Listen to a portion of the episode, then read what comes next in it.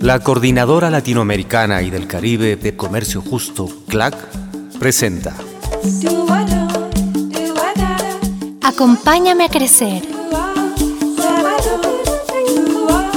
Hoy presentamos Al cruzar la frontera.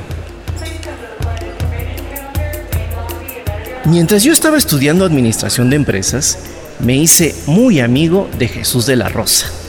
Él era un chévere, un compañero dominicano que estudiaba conmigo en Lima. Cuando acabamos la carrera, él me invitó a visitar su país. Yo dije, bacán.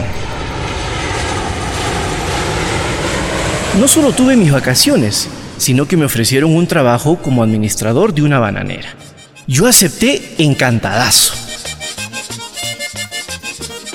Mi trabajo era más de oficina. Siempre estaba entre la hacienda y la capital, haciendo todas las gestiones para exportar.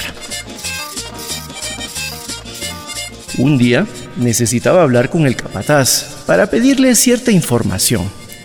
Como no lo encontré, decidí ir a buscarlo a las plantaciones. Eran enormes, enormes, enormes. En el camino fui encontrando a los trabajadores. Yo los saludaba, pero apenas si me contestaban. Me acerqué a uno de ellos. Estoy buscando a Joaquín Quintana. ¿Sabes dónde está? Pregunté. Me miró y me contestó en un muy mal castellano. Y ahí me di cuenta. No eran dominicanos. Supe que la mayor parte eran haitianos. Un intermediario, también haitiano, los llevaba a República Dominicana ofreciéndoles un buen trabajo con un buen sueldo. El intermediario se arreglaba con la empresa y él mismo les pagaba a los trabajadores. Un poco así funcionaba la cuestión.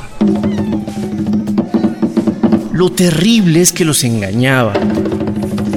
Mentía sobre el monto de sus salarios y les entregaba mucho menos, pues les descontaba que el transporte, que el alojamiento, que la comida, cuando inicialmente les había prometido que recibirían sus salarios completos. Pero eso no era todo. Les cobraba también por las herramientas de trabajo y los equipos de protección. Increíble. Intentamos arreglar la situación, pero la verdad era muy difícil. No tenían permiso para trabajar en República Dominicana Tenían miedo de quedarse sin trabajo y además con una deuda con el intermediario. Regresar a Haití por cuenta propia era imposible. Dependían del intermediario para poder hacerlo. No pude seguir buscando apoyo para estos trabajadores haitianos. Yo tuve que regresar a Perú por una situación familiar. Sigo la historia de los trabajadores haitianos en República Dominicana y sé que no han encontrado soluciones. Los haitianos siguen saliendo de su país en busca de una vida más digna.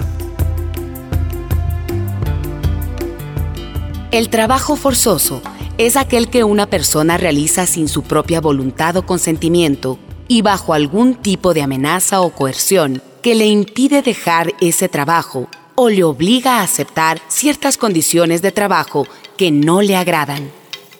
Una de nuestras prioridades y compromisos del comercio justo es la prevención del trabajo forzoso, saber reconocer y fomentar formas de trabajo decente, y dado su caso, proteger a las personas impactadas. Por eso, apoyamos a las organizaciones de productores y productoras que quieren promover buenas prácticas laborales y controlar que se apliquen.